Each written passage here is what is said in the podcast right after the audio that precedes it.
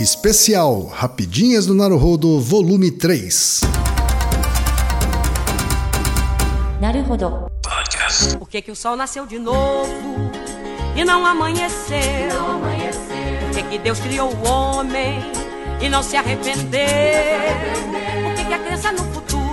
fatal e a serpente simboliza o mal? Por que, tudo que é bonito está trancado no museu? Bem-vindo ao Naruhodo, podcast para quem tem fome de aprender. Eu sou Ken Fujioka. Eu sou Altair de Souza. E hoje é dia de quê? Rapidinhas do Naruhodo Altair, hoje é dia de rapidinhas. Ai, ai, já tô cansado já. Mas sabe que muitos ouvintes são fãs desse tipo de episódio, viu, Altair? pois é, mas parece que não, porque é rapidinho, mas dá bastante trabalho. É claro, que... né? porque hoje, por exemplo, serão cinco perguntas. né? É como se tivesse, a gente tivesse ter estudado para cinco episódios diferentes. Isso. Né? É que as respostas são curtas, mas não significa que o trabalho que está por trás dela vai ser curto. É. né? Mas são perguntas legais, viu? Então vamos lá, a gente vai ter perguntas de cunho científico, outras nem tanto, e alguns até idiotas, né? Mas Ah, assim, é o que faz parte, é né? a É assim. natureza do Rapidinhas, tá bom? Então vamos lá, Reginaldo, tá preparado você também para a edição? Isso aí, Reginaldo, vamos lá. Então vamos lá, Gambaré. primeira pergunta.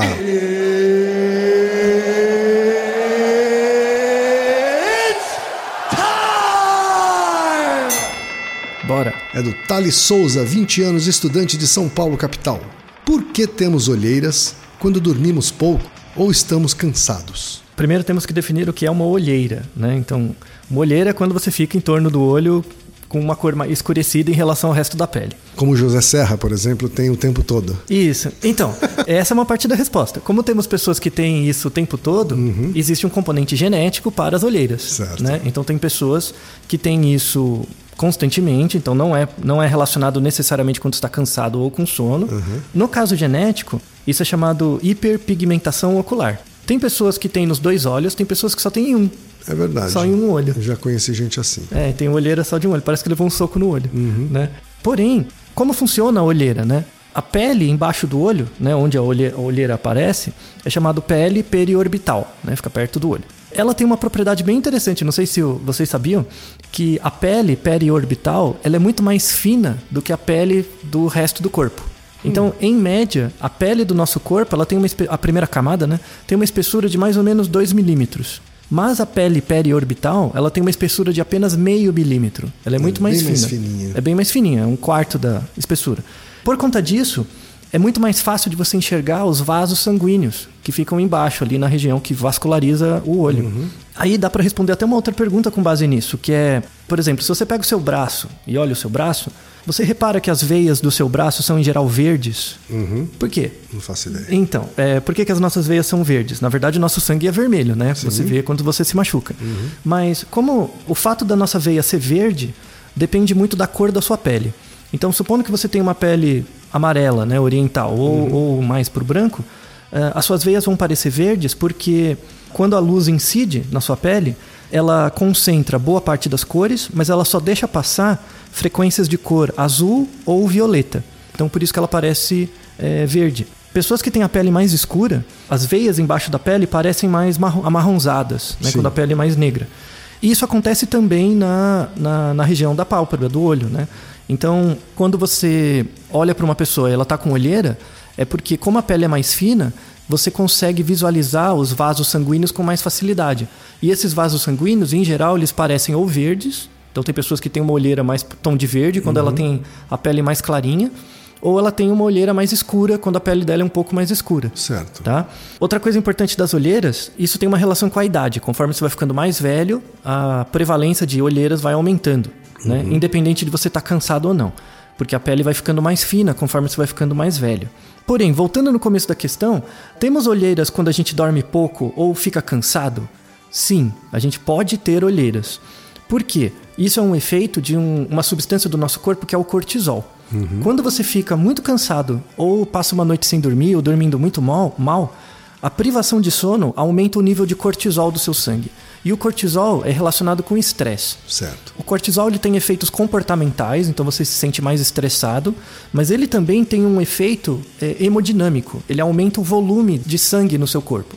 Porque quando você está numa situação estressante, a ideia é que você tenha uma maior disponibilidade de sangue para reagir, né, no caso de necessidade, numa situação de estresse. Como você tem um volume maior de sangue no, no seu corpo, a região do seu olho vai ser mais irrigada por sangue. Como é uma pele mais fina, a olheira aparece. Entendi. Porque ela fica mais vascularizada, a olheira aparece quando você está cansado ou com sono. Né?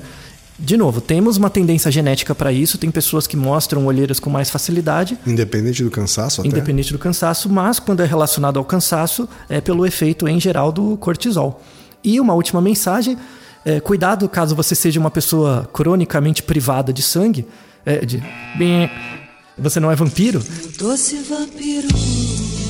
Caso você seja uma pessoa muito privada de sono, constantemente, você vai ter dois problemas. O primeiro, você vai ter mais olheiras por conta do cortisol, e o cortisol também tem um papel na regulação da gordura. Então você vai reter mais gordura.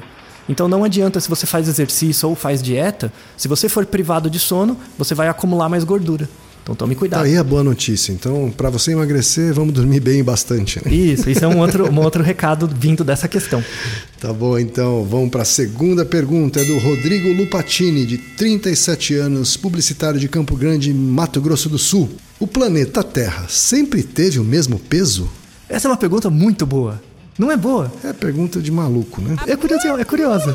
Eu vou, eu vou rapidinho, assim, vou fazer rapidinho. O que, que você acha aqui? Você acha que o peso da Terra é o mesmo ou não? Eu não me importo com o peso da Terra, para te falar a verdade. Mas eu vai- me importo com o meu. Você valesse um dinheiro. Você valesse um dinheiro. Você, vai, você tem que chutar seu, seu Ah, peso. eu diria que ele varia. Ele varia? E você acha que a Terra tá perdendo ou ganhando peso? Eu diria que ele tá ganhando. Tá, tá ficando mais pesada? É.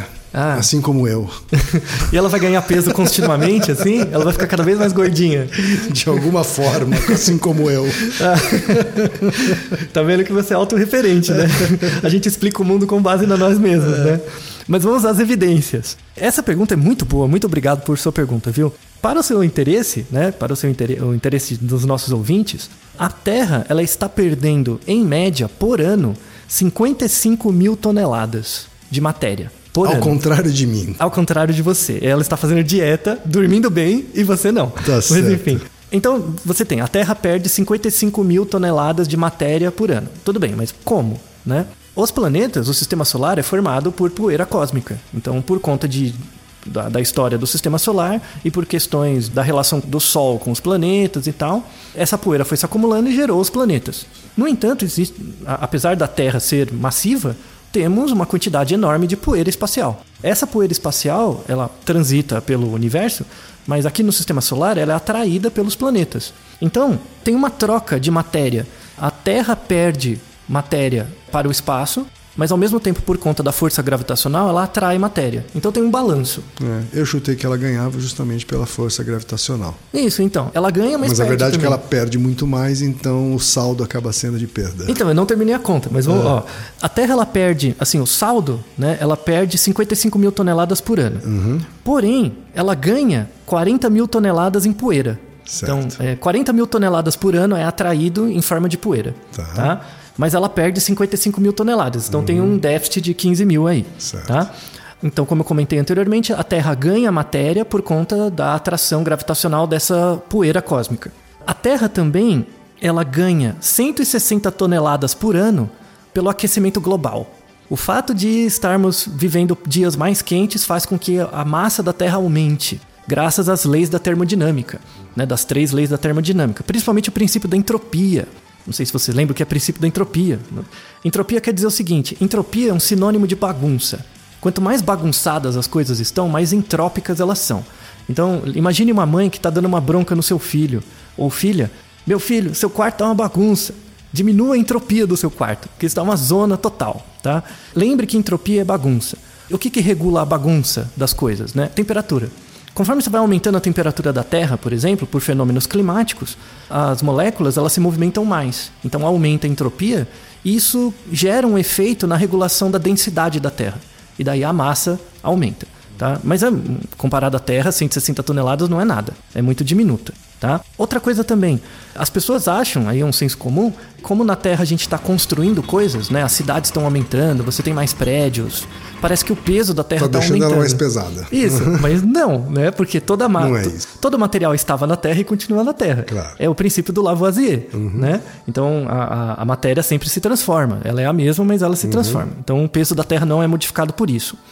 E aí o último, a última parte dessa resposta, a Terra perde 95 mil toneladas de hidrogênio por ano e perde 1.600 toneladas de hélio por ano. Tá? Então isso escapa da atmosfera. Escapa por conta da- das reações químicas né, ambientais. O hidrogênio é, uma, mole- é uma- um átomo extremamente leve, então ele escapa muito facilmente. No entanto, a quantidade, é, 95 mil toneladas de hidrogênio É muito hidrogênio, hein, Altair? é muito hidrogênio, mas é, essa perda de hidrogênio por ano representa 1 vezes 10 a menos 15 de perda de massa. Ou seja, é muito pouco. Nós temos tanto hidrogênio na atmosfera que essa perda de hidrogênio ela não é relevante. A Terra vai acabar e o hidrogênio não vai. Porém, essas 1.600 toneladas de hélio, o hélio representa na atmosfera mais ou menos 5,2 vezes 10 a menos 3 da atmosfera. Você perder 1.600 toneladas de hélio é muito, é bem mais raro.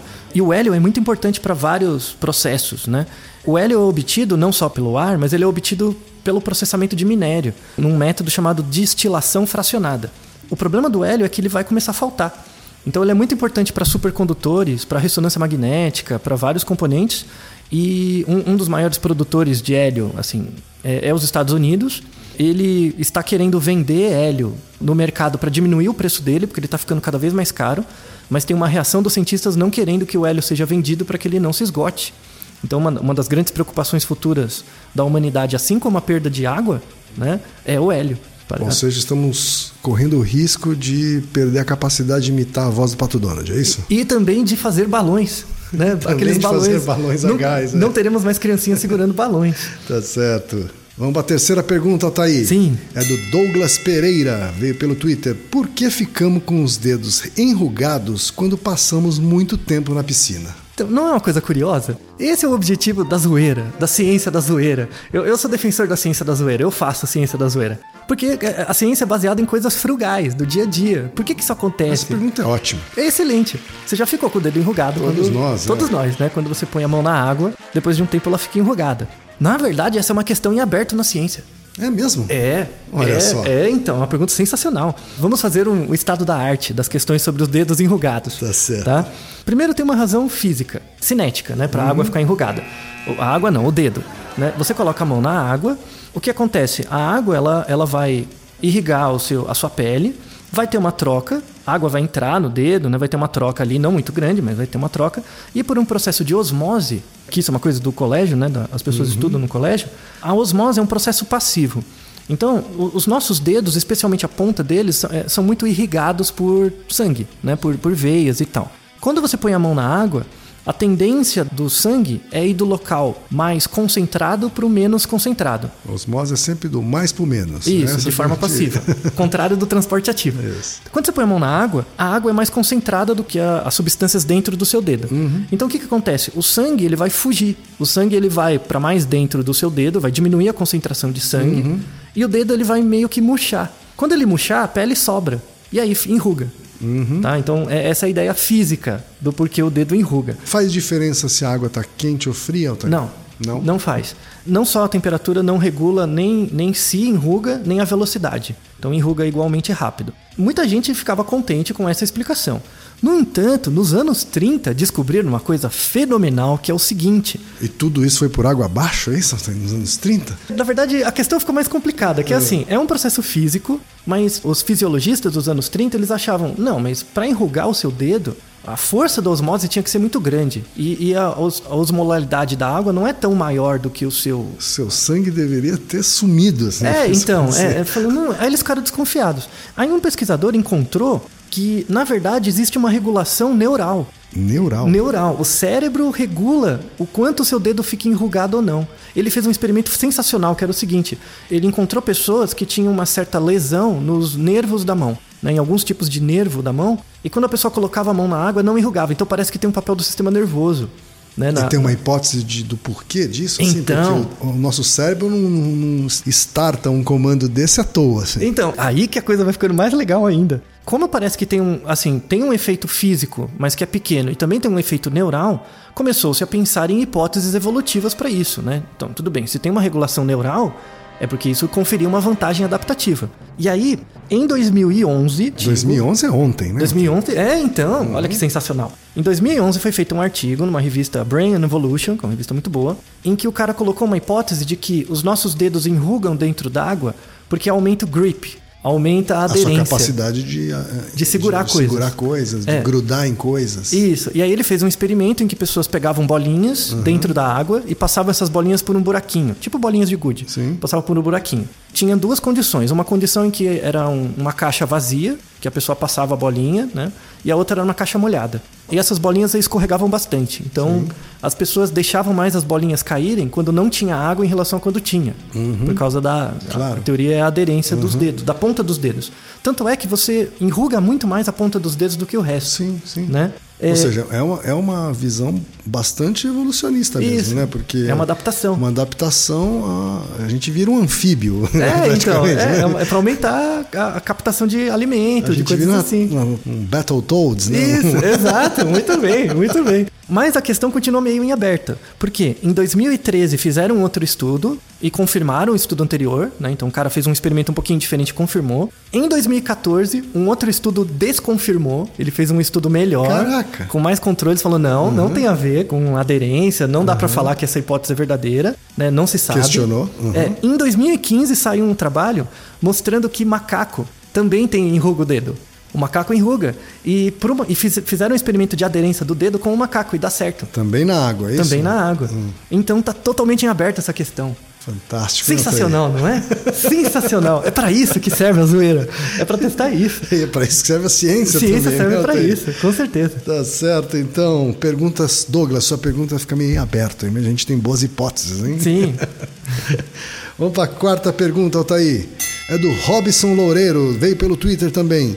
De onde vêm os códigos de cidades, tais como BSB para Brasília e CWB para Curitiba, Altair? Ah, todo mundo que pega avião já viu esses códigos. Então, esses códigos, eles são padronizados no mundo inteiro, né? Tem uma- um, um órgão transgovernamental que organiza isso, que é chamado IATA. IATA, exatamente, é, o IATA. IATA. Esse órgão, ele regula os prefixos de todas as agências de aviação. Então, sei lá, GOL, né? G-O-L, ou, coisas assim. Ele, ele regula os, os tipos de sigla das agências de aviação, dos aeroportos, das estações de trem e dos ferries, do, do- dos- das estações de barco. A, a Gol não é GOL. O código da Gol, Altair, é G3. G3. E o código da TAM, né? agora Latam, é JJ. É, então. Por exemplo. Não tem nada a ver com os nomes. Né? Não- É, não tem. Isso é definido pela IATA. E, na verdade, não é, não é definido pela empresa. Você, eles têm um comitê né, que julga, o, o decide os códigos de aviação, trens e, e barcos. Porém, você pode sugerir também. Você pode sugerir. Eh, No próprio site do, da IATA, se você entrar lá, tem um, um local em que você pode, por exemplo, eles criaram um novo aeroporto. Você pode preencher um formulário e sugerir. Você põe o endereço do aeroporto, onde que ele fica, perto da onde e tal, as coordenadas, e você pode sugerir uma sigla. E aí, desde que aquele prefixo não exista ainda, né, ele pode ser aceito como o, o novo prefixo. Isso. Então, o interessante disso é que pessoas civis comuns podem sugerir, né? Aí os critérios para escolha de um prefixo, né, ou uma sigla, os voos que saem dali para onde chegam, então os- as siglas não podem ser parecidas, né? Então eles vêm as rotas e também a questões é, culturais. Então, por exemplo, você nunca vai ter um aeroporto com um- uma sigla ASS. Porque em inglês é um palavrão, Sim. então você não vai ter. né? Nem em português. É, então, eles tomam esses tipos de cuidado de adequação cultural e também como os aviadores, os pilotos usam isso como código, tem que ser letras que sejam pronunciadas de forma fácil, independente da língua que você fala. Então tem esse- eles fazem esse meio de campo entre as escolhas das siglas. Perfeito, então. Então aqui o BSB e o CWB provavelmente foi uma questão de aproximação dentro das possibilidades disponíveis, né? Isso. E também de pronúncia. Uhum. Né? Tá certo então. E vamos para a quinta e última pergunta, Altair. É do William Alexander, de 26 anos, Jacareí, São Paulo. Ele é programador. E a pergunta é: pintas próximas da boca são sinal de dinheiro e sucesso? O que, que você acha, Ken? Viva o senso comum, né, Altair? Viva, a, a, vi- vamos- viva vamos- o dito popular. Vamos usar a filosofia de Popper e tentar falsear isso aí. Tá? Vamos imaginar que essa assertiva é verdadeira. Vamos imaginar que toda pessoa que tem pinta perto da boca é bem sucedida e rica. Você lembra alguém que atende esse critério? Eu tenho certeza que Mark Zuckerberg Ele tem uma fez uma pinta? cirurgia plástica para extrair essa pinta, Altair. Ele tirou a pinta? Ele tinha essa pinta, provavelmente, e extraiu essa pinta só para contrariar essa tese. Não, mas, mas- mas- não, mas na real, você lembra de alguém? Eu não lembro. Altair. Você não lembra de ninguém, né? Me vem na minha cabeça, é, é- é que eu não sei se é verdade, eu não verifiquei até agora, que é a Mary Monroe. Será que ela tem uma pinta? Eu não lembro. Pode ser, né? Acho que lembra. Ela não teve tanto dinheiro assim, não deu tempo. Né? É, é, Tanto teve sucesso, assim, enfim, teve né? sucesso, é. Mas é, dá pra ver claramente Mas que eu não isso... lembro do Warren Buffett, por exemplo, ter uma. Isso, é alguém muito rico. Ou, ou seja, Ou você- Bill Gates. na verdade essa pergunta é muito boa para mostrar o, como a ciência funciona. O princípio da ciência baseada em falseamento, né? A ciência do Popper. Quando você fala uma certa frase, né, uma certa assertiva, pessoas que têm pintas na boca são mais bem-sucedidas. Se você assumir isso como verdade, por indução você pode tentar falsear essa hipótese. E como você falseia? Dedutivamente. Então, buscando exemplos que contradigam essa hipótese. E a gente encontra vários. Logo, ela não parece ser verdadeira. Pelo menos não sob os olhos da ciência, né? É, então. Essa é a importância de fazer experimentos. Quando um pesquisador tem uma hipótese, na verdade isso é interessante, as pessoas falam isso com um tom jocoso. Por exemplo, você está explicando, falou, ó, a ciência diz isso. Ah, mas isso é só uma teoria. Mas a, a teoria é a base das coisas. A teoria é uma das coisas mais importantes que a gente tem, porque além dela ser falseável, você pode tentar verificar por meio de experimentos. E quando você faz através de experimentos, você na verdade transformou prática em teoria, né? Não é uma teoria do nada. Isso, e vice-versa, né? Você re- realimenta por indução ou por dedução os achados que a gente tem até agora. Então, não pense. A ciência não serve, a gente já falou até isso antes. A ciência não serve para trazer certezas, mas para reduzir incerteza. Se você tem muitas certezas, provavelmente sua vida é regida por princípios bem pouco científicos.